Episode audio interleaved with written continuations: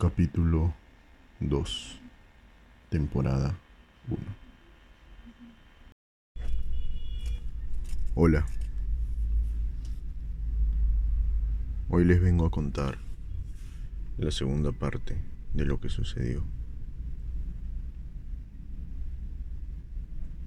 Tras que el auto me atravesara, me hice muchas preguntas y comencé a creer que realmente esto no era un sueño, ya había pasado mucho tiempo, no creí estar bajo los efectos de alguna sustancia porque realmente sí, ya era bastante tiempo, ya había pasado casi un día, entonces se suponía que ya debería de haberme pasado todo, pero todavía tenía esta extraña sensación de que había algo que tenía que hacer, había algo que tenía que buscar. Y lo peor es que no recordaba mucho más atrás de lo que yo les comencé a contar. Haciendo mucho esfuerzo, recordé que yo vivía en la universidad, yo vivía en la residencia de la universidad. Entonces la hipótesis de que yo realmente había muerto, que era un fantasma o algo por el estilo, comenzó a sonar más fuerte en mi cabeza y solo quería buscar una respuesta. La respuesta la debía encontrar ahí, en ese lugar, en la residencia de la universidad. Seguí corriendo, llegué a un pueblo, en el pueblo me quise acercar a alguien, nadie me escuchó, nadie me entendió, no pasó nada de esto. Entonces, simplemente seguí mi camino, traté de ubicarme, traté de ver las flechas, más o menos entendí lo de los departamentos, llegué a estar en ruta Lima y seguí corriendo en esa ruta. En todo el trayecto no dormí, no comí, no bebí, no sudé, no pasó nada más. Solo corría por la carretera, los autos me atravesaban, a veces los atravesaba yo, y no había nada más extraño que me esté pasando en ese momento. Llegué a Lima, me acerqué hacia alguna zona de referencia. Era más complicado encontrar la universidad dentro de Lima que encontrar Lima dentro del Perú. Creo que tardé desde la primera vez que un auto me atravesó hasta que llegué a la universidad unos cuatro o cinco días corriendo y finalmente llegué. Ahí estaba la uni imponente como siempre la había visto, como la recordaba. Entré corriendo por la puerta 3, atravesé casi toda la universidad para llegar a la residencia y en la residencia había fotos, había se había impreso mi rostro, algunos rostros más que en ese momento Supuse que eran de mis amigos porque ya no recordaba los rostros de mis amigos. Con algunas velas, había unos cintos negros alrededor de la residencia. Era el sitio en donde tenía que encontrar respuestas. Entré, algunas camas estaban ocupadas, otras no no encontré mucho rastro mío adentro mismo de la residencia. Yo esperaba encontrar un letrero, algo que tenga mi nombre, algo que diga aquí dormía tal persona, pero ahora no está. No encontré nada de esto. Entonces me quedé vagando por la universidad, tratando de recordar, tratando de pensar, tratando de emular las cosas que me habían pasado y por qué en algún momento los niños de ese auto me vieron, porque la mamá me vio, el papá supongo que también, por eso arrancó. Y ¿por qué ahora la gente ya no me veía? ¿Por qué ahora la gente me ignoraba, simplemente los atravesaba? ¿Por qué sucedía esto?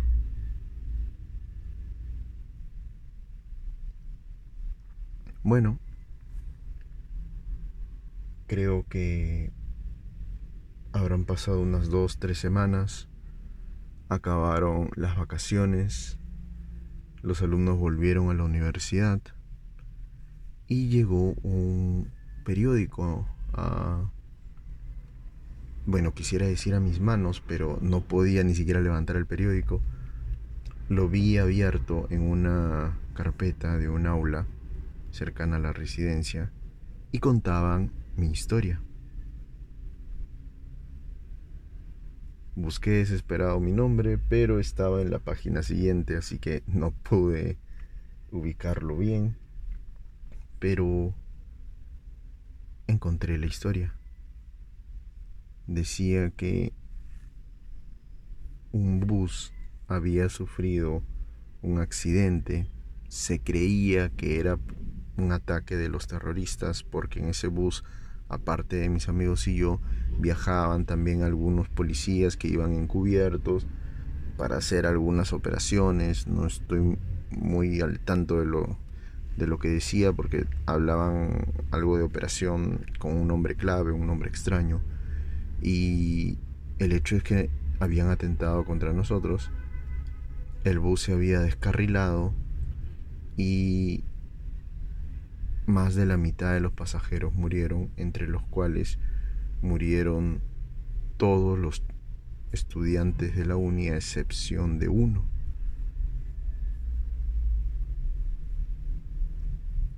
Sinceramente con el paso del tiempo ya no recuerdo su nombre, pero vamos a llamarlo amigo Uni. Este amigo Uni había sobrevivido, estaba en un hospital ya en Lima, se estaba terminando de recuperar, había sufrido múltiples lesiones en el cráneo y ya probablemente se le iba a dar realta en unos días. Obviamente yo no iba a esperar esos días, así que volví a la calle.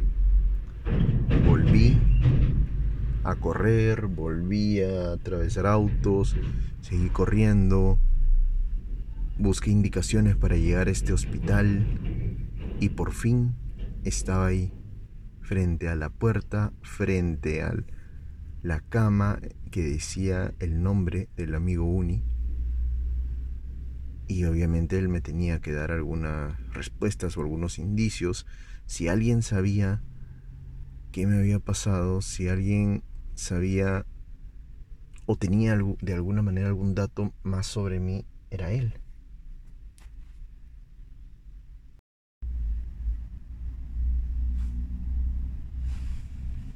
Frente a él estuve toda la mañana intentando hablarle, saltando, tratando de golpear cosas, mirándolo, concentrándome.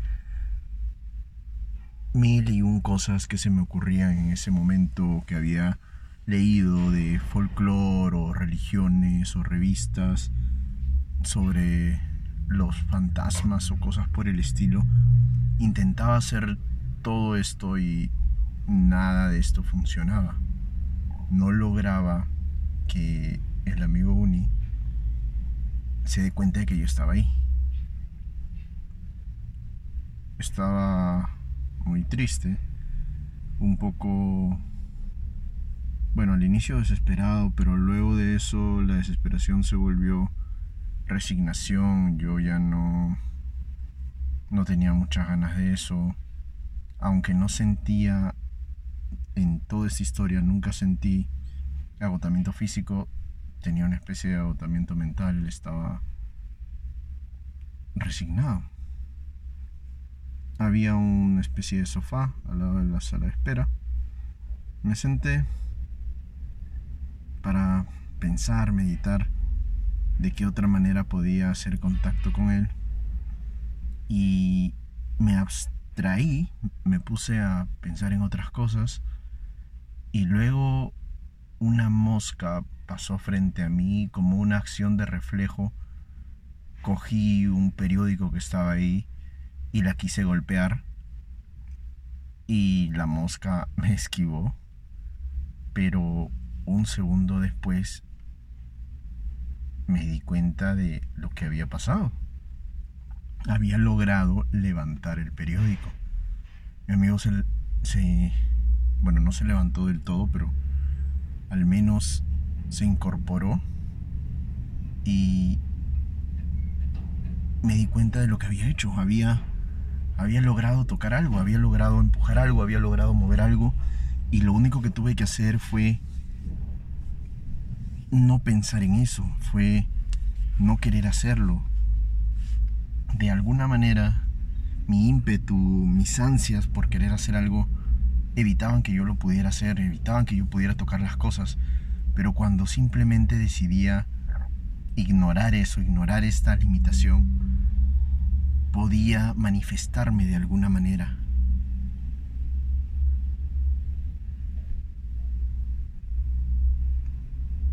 El amigo Uni simplemente ignoró lo que pasaba, no vio el periódico, solo me imagino que escuchó algo que se movió porque el periódico había quedado en el piso y él desde donde estaba no lo veía. Así que se volvió a echar y yo decidí que no iba a seguir buscando respuesta con él. Que en realidad no sabía cuánto tiempo me quedaba, no sabía si en algún momento aparecía Dios, aparecía Buda, Krishna, el demonio, Kamisama, algo, alguien que me iba a decir se te acabó el tiempo y desapareces o si yo iba a estar vagando por la eternidad. Así que decidí darme el tiempo. Me paré y seguí caminando. Y comencé a practicar esto de no pensar en nada, esto de ignorar las cosas, esto de tratar de simplemente estar relajado y pum, tocar algo o mover algo. A veces funcionaba, a veces no. Comencé a volverme un poco más diestro en esto. Comencé a encontrarle un poco más de, de relación a qué tipo de sensación me permitía tocar algo, qué tipo de sensación me lo evitaba y también lo comencé a relacionar con el tema de los pies porque en realidad yo estaba parado sobre una vereda o me paraba sobre em, un segundo piso, algo. Entonces, en realidad no es que yo atravesaba todo lo que había, sino que inconscientemente cuando yo no me preocupaba de esto, simplemente no atravesaba y cuando quería concentrarme más en, tocar algo, pues lo atravesaba. Era una especie de, de reacción inversa a esto. Seguía caminando, intenté alcanzar algunos animales, una ardilla, me acuerdo que la comencé a seguir eh, y la ardilla sí me veía, sí se daba cuenta de que yo estaba ahí, escapaba de mí y sin darme cuenta, cuando yo creí que ya la iba a agarrar, traté de hacer esa sensación que permitía que yo no atraviese las cosas. Apuntando hacia la ardilla, salté para agarrarla porque estaba cruzando sobre el parante de un semáforo y vino un bus a toda velocidad y esta vez el bus no me atravesó.